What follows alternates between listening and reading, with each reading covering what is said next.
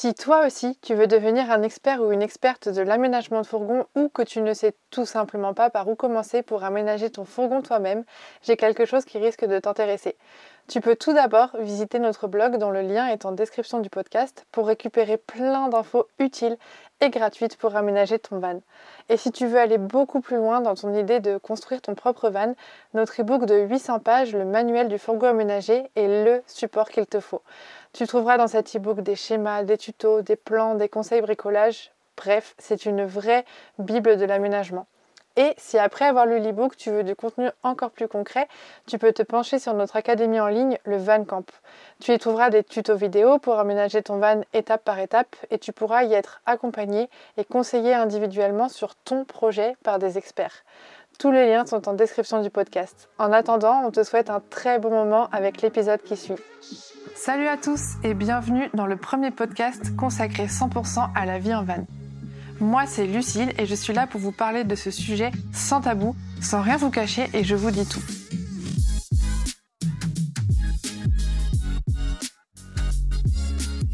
Ma mission, c'est vraiment de vous expliquer à quoi ressemble la vie en van telle qu'on la connaît nous. Je vous transmets un peu ce que nous on a vécu pour que vous sachiez dans quoi vous vous lancez et vous donner aussi nos petits tips et nos petits conseils pour vous accompagner.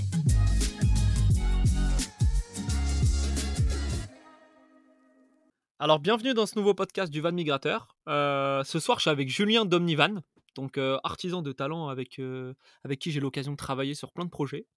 Donc, aujourd'hui, il va nous expliquer un petit peu sa vie, comment il en est arrivé là. Et on va essayer de passer un beau moment bah, pendant une petite heure ou moins d'une heure.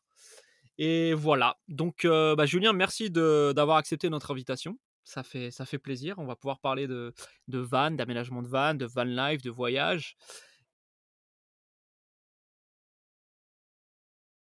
Et bah pour commencer, est-ce que tu peux te présenter brièvement? Je sais que c'est pas original, mais c'est le truc que je demande toujours à mes invités. Eh bah, eh ben, écoute, euh, j'ai 34 ans. Voilà, euh, je suis issu de la, région euh, Île-de-France, où j'ai toujours baigné. J'ai pendant 10 ans de ma vie l'activité de sapeur-pompier volontaire qui a, qui rythmé mon quotidien en tant que, bah, comme je le disais, en tant que volontaire en parallèle au travail dans lesquels j'exerçais. Et je suis passé euh, beaucoup par la sécurité incendie. J'ai terminé euh, chez Aéroport de Paris. Euh, je travaillais en, tant que coordonnateur des aires aéronautiques. Concrètement, s'assurer de, toute la conformité entre les aérogares et les pistes de décollage de Roissy-Charles de Gaulle. Voilà, en couple depuis trois ans. Jean, mon chien de 11 ans qui m'accompagne tous les jours au quotidien. Et puis, puis voilà, donc bah, basé à Saint-Souplet, là où, la société Omnivan est créée. Euh, depuis maintenant un an et demi. Euh, projet qui a vu le jour après avoir quitté Aéroport de Paris sous rupture conventionnelle. D'accord. Avant la création d'Omnivan, euh, le van aménagé, c'est un monde auquel tu appartenais Tu as quand même voyagé Tu as quand même fait d'autres choses avant d'aménager des vannes ou, pas du tout? Alors en fait, j'ai refait le premier appartement que j'avais acheté et ensuite la maison avec mon ex-compagne. Donc ce côté bricolage et tout ça, c'est quelque chose qui a toujours fait partie de ma vie. J'ai un père qui était extrêmement bricoleur. Ma mère était très débrouillarde aussi. Enfin, ils le sont toujours d'ailleurs.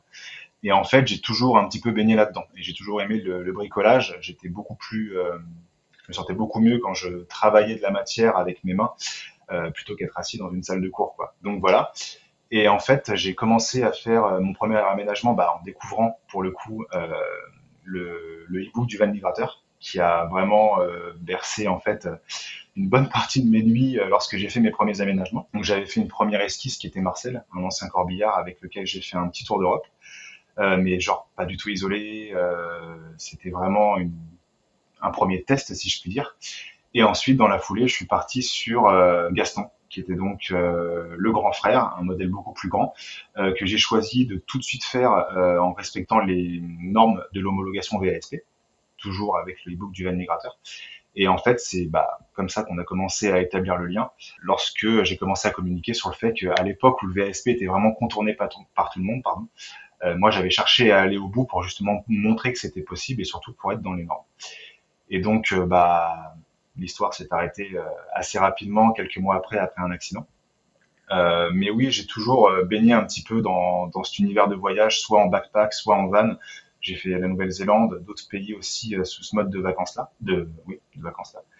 Et, et, pour le coup, en fait, c'est quelque chose qui m'a vraiment toujours inspiré. D'accord. Et le fait de rentrer dans la van life, ça, ça, a été quoi ton événement déclencheur? Il y a un truc qui t'a fait tilter, un film, quelqu'un qui l'a déjà fait, tu as vu quelqu'un à la télé ou sur YouTube, il y a, un truc qui t'a poussé à faire ça? Alors pour le coup, j'en reviens encore une fois, hein, et c'est pas parce qu'on est en train de discuter tous les deux, mais il y a vraiment le, bah, vous, le van migrateur en fait, qui m'ont beaucoup inspiré. Et je pense qu'en fait le, côté fédérateur vécu sur plusieurs festivals où quand tu arrives avec ton van, en fait, tu te rends compte que les gens se réunissent à bord ou autour. Euh, ça m'a tout de suite euh, parlé. Et après, il y a ce côté vacances où en fait le grand déclencheur, quand j'y repense, c'est un voyage dans les Dolomites où je suis parti en van en totale autonomie et où là vraiment je me suis dit que c'était un mode de vacances dont j'allais vraiment avoir beaucoup beaucoup de mal à me défaire. Ok. Et pour financer tes premiers aménagements et tout, comment t'as fait à l'époque? T'es parti de rien? Tu t'as emprunté? Tu t'es débrouillé à droite à gauche? Bah en fait, l'avantage, c'est que comme je fais tout moi-même euh, et que j'ai jamais sous-traité la moindre partie, euh, j'avais, euh, suite à la vente de ma maison, récupéré une petite somme d'argent. Euh, et pour le, le coup, mon tout premier van m'avait coûté à peine 2500 euros. Euh, c'était euh, vraiment, j'avais pris un, un, meuble de chez Brico Dépôt que j'avais installé, un lit peigne, c'était vraiment extrêmement basique. Et pour Gaston, euh, j'avais eu à peu près 7500 euros de dépenses, homologation comprise, liées à, l'équipement complet, avec le solaire, avec les batteries, avec euh, bah, tout ce qu'on connaît dans un van. Euh, donc le fait de faire par moi-même, ça m'a permis de drastiquement réduire la note à chaque fois. Et à l'époque, je partais comme tout le monde sur les produits les plus bons marchés pour essayer de réduire la note. Donc c'est comme ça en fait, sur mes économies et mes fonds propres, que j'ai commencé à faire mes premiers camions. Ok, donc Gaston t'a coûté 7500 en aménagement et le porteur en lui-même t'avait coûté combien? 6000 euros. 6000 euros, ok. Donc pour 13 500, si je fais bien mes calculs, un peu moins de 14 000, t'avais tout ce qu'il fallait. C'est ça, en sachant que c'était le L3 Volkswagen, donc un modèle très long. Euh, après, il était quand même assez ancien puisqu'il était de 2002. Je l'ai acheté avec 230 000 km. Après, c'est un parti pris parce que je sais que ce sont des porteurs qui sont très longs, durs à trouver et qui sont surtout extrêmement fiables. C'est pour ça qu'en fait, j'ai remis le couvert aujourd'hui avec, euh, avec Gaspard, euh, le troisième LT que, que j'ai. Euh, mais tout compris, ouais, on est à 13 000 euros, 13 500 euros avec l'homologation, avec Caligaz et avec tous les éléments qui ont permis de, de le finaliser aux normes VASP. D'accord. Et dans cette période où tu avais Gaston, tu as fait un long voyage, tu partais juste en week-end et en vacances comment ça tournait ta vie professionnelle et, ta vie en van? Parce que j'imagine que Omnivan, c'est venu après ce voyage-là? Euh, alors en fait non, euh, Gaston, alors moi j'ai continué à travailler euh, légèrement pendant le Covid. J'avais un, un planning en chômage partiel.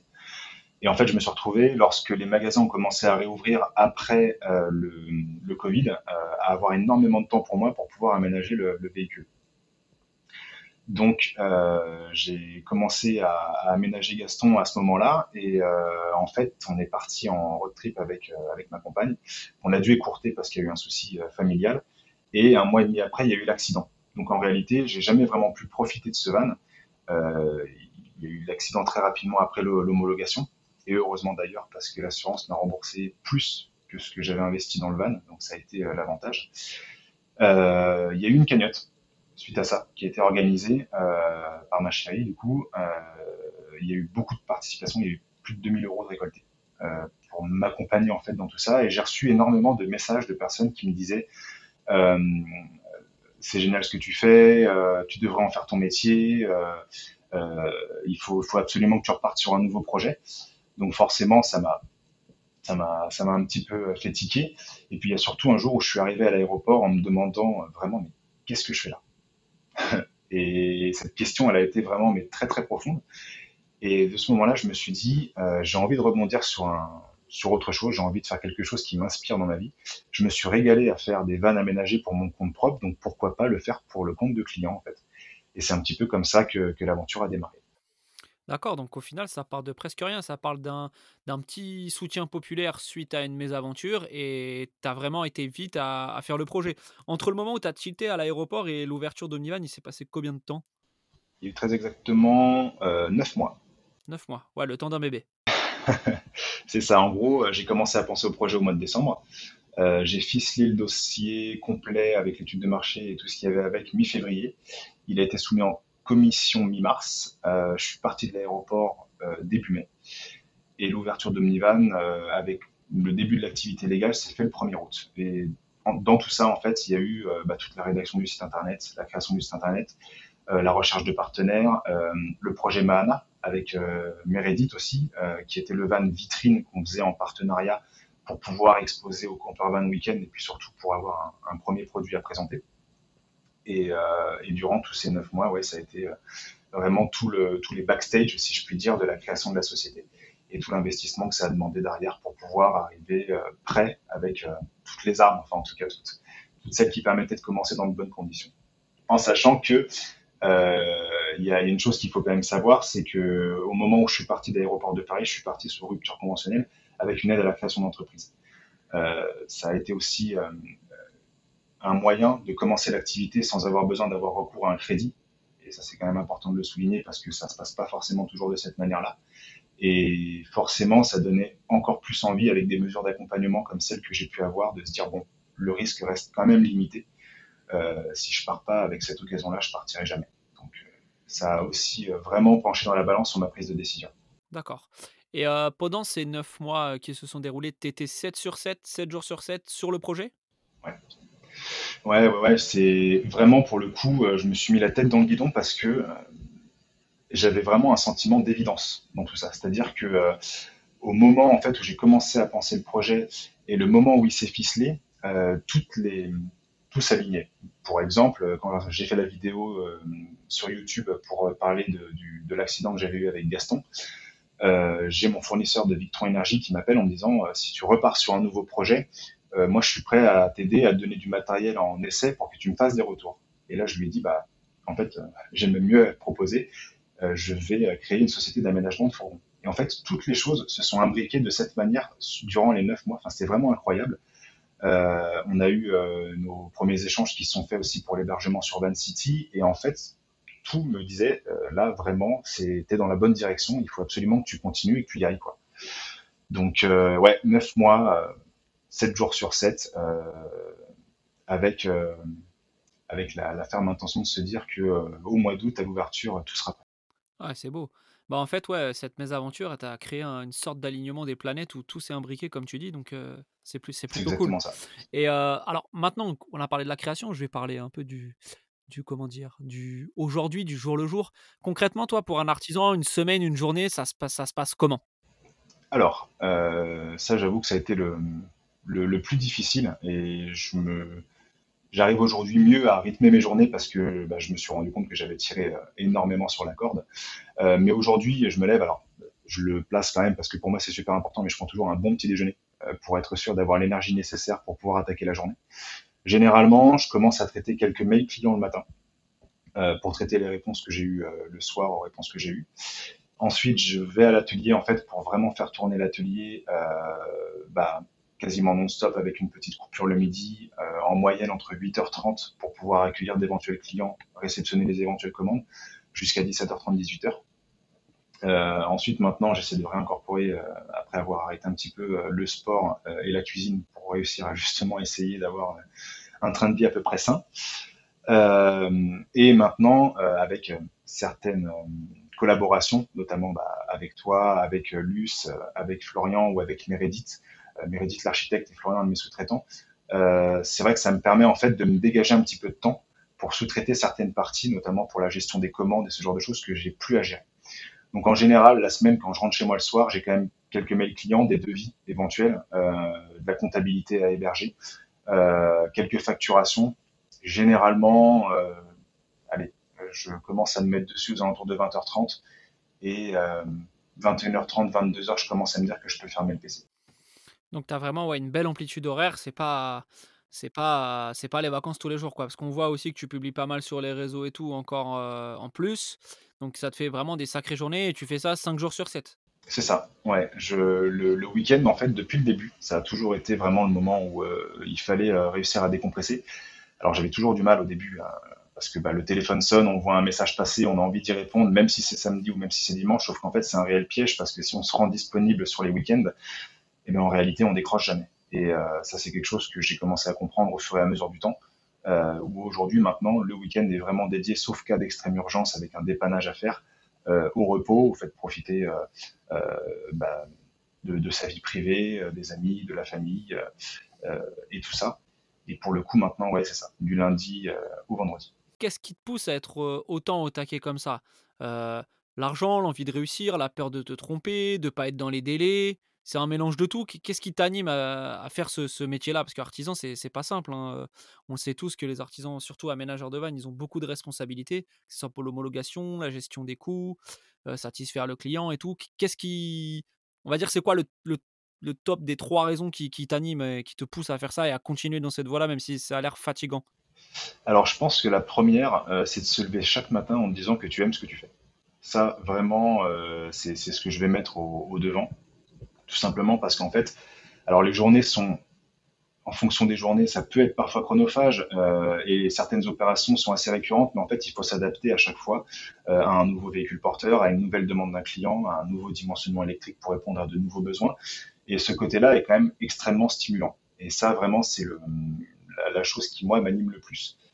Euh, après, il y a aussi un côté satisfaction du retour client qu'on va avoir euh, et, c'est en ça où je pense que j'ai un degré d'exigence avec moi-même qui est quand même euh, très haut. C'est que j'ai absolument envie que la personne qui a payé une prestation soit heureuse de récupérer son véhicule avec la chose telle qu'elle la voulait et ne pas avoir mis à côté. Donc ça, je pense que c'est la, seconde raison qui fait que, que, je me mets au taquet.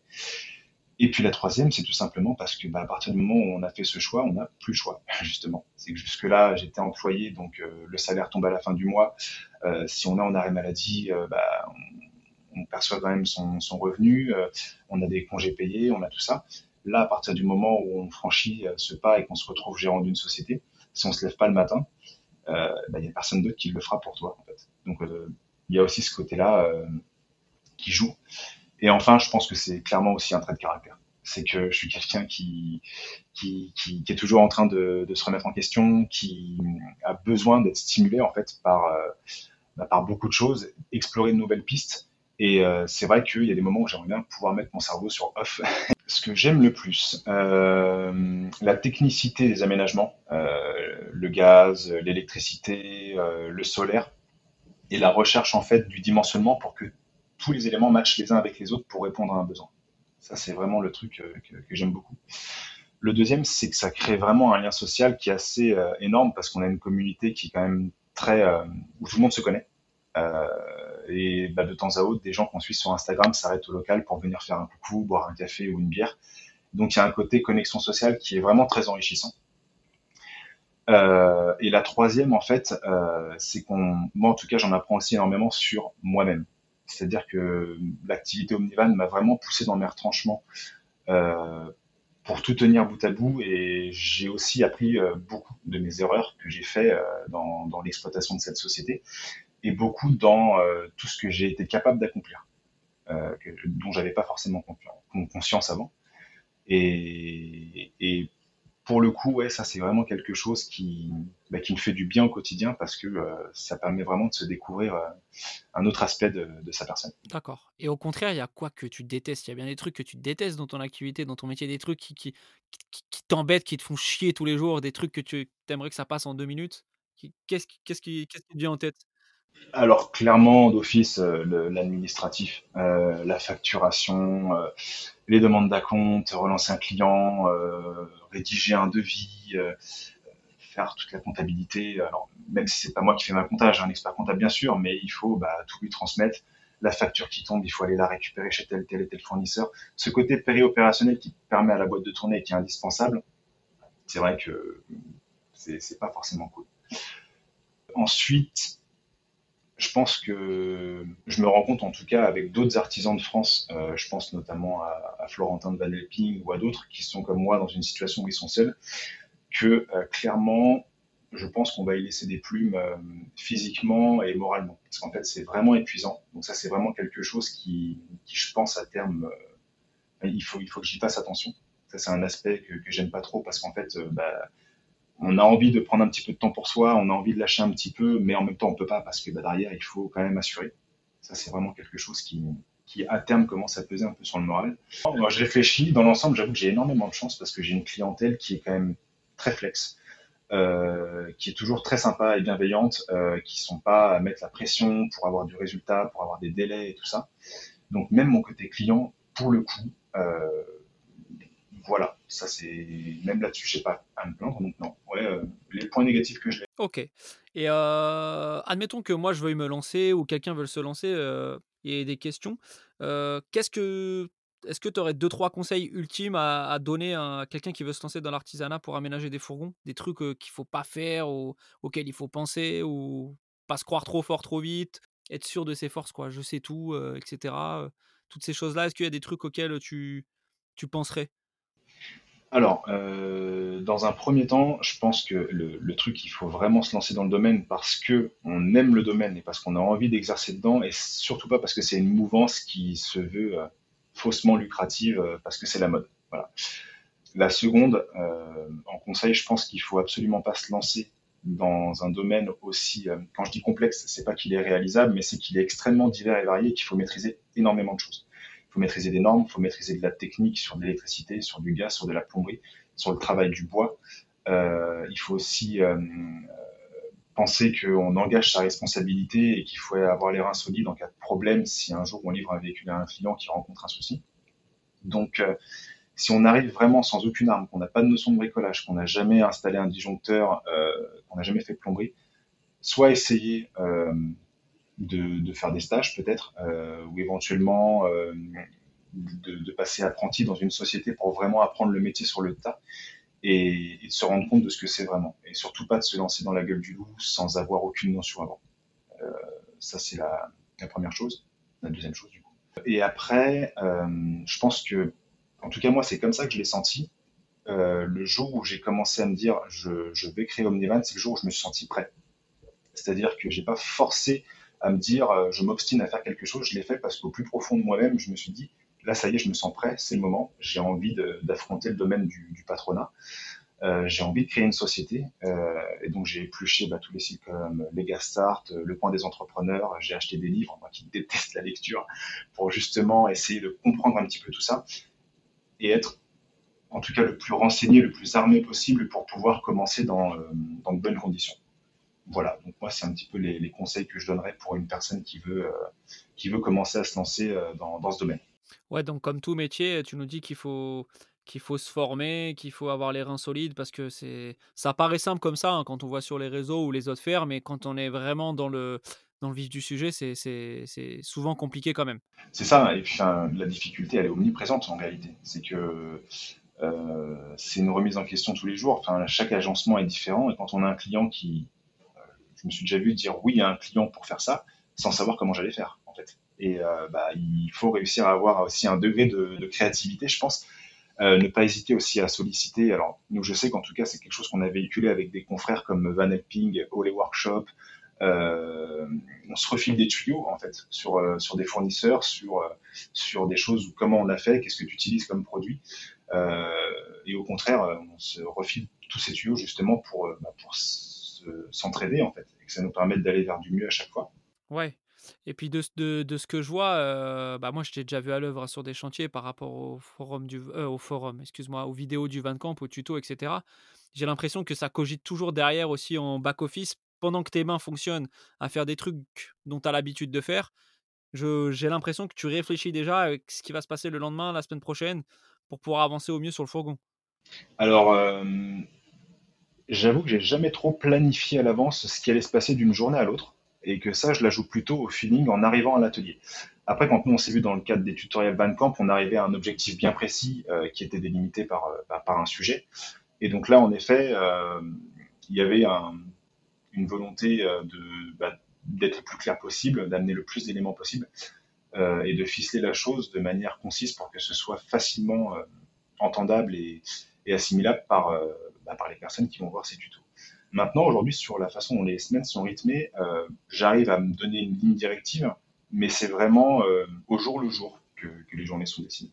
Après, si je sais que par exemple, je vais avoir Florian qui va, qui va, qui va me dire qu'il a une disponibilité, bah, je vais peut-être articuler l'activité sur quelque chose où on a besoin d'être deux, par exemple, pour mettre en place un plafond. Euh, et si je sais qu'il y a d'autres jours où il n'est pas là, faire des choses que je peux faire tout seul. Ça, oui, j'essaie d'anticiper un petit peu. D'accord, mais sinon, quand tu es en solo, tu es un peu comme un artiste. Tu es, au feeling, quoi, au sentiment. ouais, il y, a une ligne directive quand même, mais, mais oui, c'est vraiment du, du, sur le tas, quoi. Ok. Et euh, tu te vois ça faire euh, combien de temps? Parce que là, bon, c'est récent. C'est vrai que je pose une question un petit peu euh, peut-être brute, mais tu te vois faire ça toute ta vie ou tu penses qu'il y aura une, une, période, un moment où tu te diras je ralentirai ou je ferai autre chose? Alors, clairement, faire ça toute ma vie, non. En tout cas, pas de cette manière-là, c'est-à-dire artisan isolé seul. on pose souvent la question pourquoi pas prendre un apprenti, un employé, et tout simplement parce que je ne me sens pas prêt à le faire, en fait parce que je pense que j'ai encore beaucoup à apprendre moi, surtout l'aspect gestion d'entreprise, avant de vouloir commencer à, mettre quelqu'un dans la partie. Et puis c'est surtout que c'est un degré de responsabilité quand même assez important. Si demain le projet tombe, aussi une personne qui, bah, qui est en attente d'un salaire ou de quelque chose derrière. Dans un premier temps, l'idée c'est de continuer à porter Omnivan euh, de la meilleure manière possible. Faire ça toute ma vie, clairement, c'est sûr que non tout simplement parce que le rythme est beaucoup trop soutenu, en tout cas en, tant qu'artisan isolé, comme je le disais. Et j'ai d'autres idées en tête, euh, pour l'instant que je garde un petit peu euh, en off, mais il est clair que ce rythme-là d'artisan, non, je ne le ferai pas toute ma vie. Après, l'idée est peut-être de trouver quelque chose d'un petit peu plus. Quand je dis rentable, c'est oui, forcément sur l'aspect financier, mais aussi avoir quelque chose qui coule tout seul, sans avoir besoin nécessairement d'aller euh, faire tourner la boutique et pouvoir prendre un peu plus de hauteur sur un aspect beaucoup plus de gestion. Donc, euh, donc voilà, peut-être prendre plus la dimension d'un gérant d'entreprise plus que d'un artisan euh, qui se retrouve à devoir gérer son entreprise et faire tourner l'atelier en même temps. Oui, parce que là, au final, tu es en activité perpétuelle, donc c'est sûr qu'à un moment, on peut s'essouffler et fatiguer mentalement et physiquement, comme tu me disais précédemment. C'est ça, Ok. Et du fait de manger van, dormir van, partir en vacances en van, des fois, tu fais pas une overdose? T'étais pas encore saoulé du, du secteur? Ou quelques jours, des fois, tu te dis. ou quelques fois, des, certains jours, tu te dis oh, aujourd'hui, j'ai pas envie du tout. Alors, pour le coup, au niveau van, genre aller faire les festivals, partir en vacances en van et tout ça, non, ça, c'est quelque chose qui, moi, me plaît énormément. après, c'est plus l'aspect des questions en soirée. Tu sais, euh, tu rencontres des gens qui vont être là, te dire ah non la société et tout ça. Et en fait le soir où moi j'arrive en mode euh, lien social, je vais aller boire un coup avec les copains et tout ça, qu'on te remette en fait dans le bain euh, de ce qui s'est passé sur ta journée et, du fait que ce soit lié à la van life ou à l'aménagement. c'est vrai qu'il y a des moments où ça peut être un petit peu pesant, juste dans le sens où tu es là pour déconnecter et que tu n'as pas envie de parler de ce sujet. Par contre, le fait de, de baigner entre guillemets dans tout cet univers, non, ça pour l'instant, je m'en lasse clairement pas. Ok. Et euh, là, je vais te poser une petite question que je t'avais déjà posée euh, à l'occasion d'autres choses, mais là, c'est pour les auditeurs. Tu préfères aménager des vannes ou tu préfères voyager en van? Ah, C'est une bonne question. C'est très très dur. Euh, je... Tu peux me dire les deux avec une justification pour chaque. Hein. À, à l'heure actuelle, vraiment, je pense que je préfère mille fois plus voyager en van que faire des vannes. Aujourd'hui. D'accord. Ok au moins, ça le mérite d'être clair. ouais, ouais, ouais, Aujourd'hui, en fait, je pense que. Euh, après, c'est un petit peu le, le, problème qu'il y a eu, c'est qu'avec Gaston, j'ai finalement jamais pu profiter de ce van dans lequel j'avais autant investi. Euh, Gaspard, là, il est fait, il n'est pas complètement terminé. Euh, j'ai pu prendre trois semaines cet été, mais en réalité, je n'ai pas vraiment le temps de profiter de tout ça, en fait. Et je me suis rendu compte, après avoir fait énormément d'agencements sur un an et demi, euh, que euh, bah, moi-même j'avais du mal un petit peu euh, bah, à profiter de, ce que je donnais à un client, quoi. Bon, bien évidemment, parce que c'était le ban du client, mais pour le mien en tout cas, qui était fait en parallèle, d'avoir moins la possibilité de pouvoir partir un peu à l'aventure, une semaine ici, deux semaines là-bas et tout ça. Donc, en l'état actuel des choses, j'avoue que je préfère voyager en van que, que de les faire. Après, attention, je me régale toujours à l'idée de faire un van, hein. il n'y a pas de souci par rapport à ça.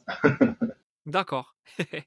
Et bah, là, on va arriver un petit peu sur les questions de la fin parce qu'on a fait le tour. Après, tu as une société assez jeune, donc on va dire que je ne peux pas poser des questions sur les bilans sur plusieurs années, des choses comme ça, etc. Mais que ce soit en, en artisan, en voyage en van, toi, la, la van life, si tu la définirais en, en, trois mots, on va dire, ce serait quoi pour toi? Mmh, Liberté. Ah, ça revient toujours, ça. Alors, c'est ça. C'est, euh, je, il faut pas que le mot euh, soit lié en disant je vis en van donc je suis écolo, mais il y a la notion d'écologie. Je m'explique. Moi, dans, dans mon cursus en tout cas, c'est que ça m'a appris énormément euh, à rationaliser, à rationaliser n'importe quoi, à rationner mon eau, à faire attention à mes consommations énergétiques. Euh, et, et, en fait, toutes ces choses-là, je les répercute aujourd'hui dans mon quotidien. Donc même si on roule avec un véhicule à moteur thermique qui pollue, euh, le mode de vie à l'intérieur se veut beaucoup plus minimaliste que lorsqu'on a une maison ou un appartement. Donc moi, je, dirais vraiment la liberté en premier, une notion d'écologie en fait liée à ce que je viens d'expliquer là dans un, dans un second temps. Euh, et en troisième lieu, je dirais découverte. Ok, donc découverte en termes de, de voyage à découverte perpétuelle, quoi, d'avoir un jardin nouveau tous les jours. Bah, en fait, c'est ça. C'est euh, aujourd'hui, c'est vrai quand on prend des vacances et qu'on prend Airbnb, par exemple, on va avoir tendance à y rester plusieurs jours. Euh, on peut éventuellement rencontrer du monde, mais à partir du moment où on voyage en van, on se rend compte que les gens sont quand même généralement beaucoup plus ouverts. Euh, et puis on peut aller partout et euh, dormir où on veut. Alors, bien évidemment avec les restrictions qu'on connaît, mais euh, mais en réalité, ça offre un panel de possibilités pour découvrir des pays, euh, des, des, modes de vie, euh, des endroits qu'on connaissait pas, euh, des, populations différentes avec des autres coutumes que celles qu'on peut avoir. Je pense à un road trip que j'ai fait en Nouvelle-Zélande par exemple. Et, et je sais pas, c'est un côté qui provoque pour moi une proximité qui est plus propice à la découverte de, de ce qu'on a autour de nous. D'accord.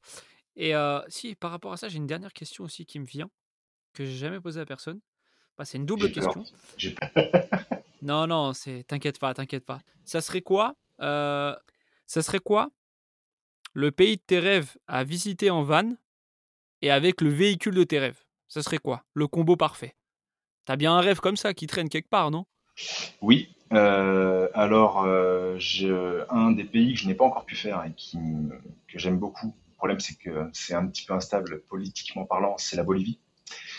Et si je devais faire un van, forcément, ce serait un van de chez Diligence. Ok, donc un van de chez Diligence. Ouais. pour la Bolivie. Et ça serait quoi le, ça serait quoi le modèle alors? Par contre, du véhicule en lui-même, n'importe quoi? Un Sprinter 4x4 déjà. Euh, après, il travaille euh, principalement sur ces porteurs-là. Et euh, dedans, l'agencement, j'y ai absolument pas réfléchi, mais vu le degré de, de réalisation qu'ils ont et de personnalisation qu'ils ont, euh, je pense que ouais, je, je leur confierai mais bon, clairement, j'ai pas ce qu'il faut sur les comptes. mais euh, je pense que je passerai par leur service ouais, pour, pour me faire le, le, van de mes rêves pour aller découvrir la Bolivie. D'accord, ok. Bah, J'espère que tu arriveras à, réaliser ce rêve un jour. C'est possible, hein, tout est possible. Et bah, bah merci d'avoir répondu à toutes mes questions, Julien. On sait qu'on peut te retrouver donc sur Instagram sur le compte Omnivan. Il y a, son, il y a ton site aussi internet omnivan.com, on est bien d'accord? C'est ça. Avec l'idée, c'était de faire un site en fait qui permettait aussi aux personnes de trouver euh, réponse à leurs questions euh, par rapport à, à leurs agencements s'ils le faisaient eux-mêmes. Et donc euh, tout ça a été fait, mis en page par ma chérie qui a passé de longues, longues nuits blanches pour pouvoir réaliser tout ça.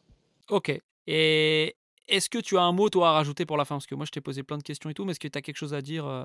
Euh, bah, Écoute, euh, non. En fait, si, on parle vraiment artisanat, bah, de, dire à, tous ceux qui potentiellement ont envie de se lancer, bah, d'essayer de vivre l'expérience. Parce que je pense que c'est une expérience qui est vraiment très enrichissante, que ce soit sur le plan humain, sur le plan personnel et tout ça.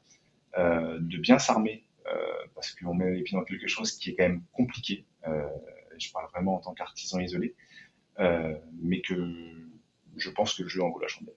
Ok, donc sage phrase pour terminer. Bah, merci eh ben, à toi, merci à vous pour le... On se dit à bientôt hein, parce qu'on se, ouais, on se côtoie souvent. Carrément. bah de rien. Et puis bah, très bonne soirée à tout le monde. Ouais, salut. Ciao, ciao. Et voilà, j'espère sincèrement que cet épisode vous aura plu. Si mon podcast vous a aidé à avancer dans votre projet d'une quelconque manière, je compte sur vous pour le noter avec 5 étoiles et pour le partager à vos proches. C'est vraiment la meilleure manière de soutenir mon travail. Si vous voulez en savoir plus sur l'aménagement, l'homologation ou tout autre sujet qui touche au van aménagé, vous pouvez me retrouver tout de suite sur mon compte Instagram levanmigrateur tout attaché ou sur le blog www.levanmigrateur.com. À tout de suite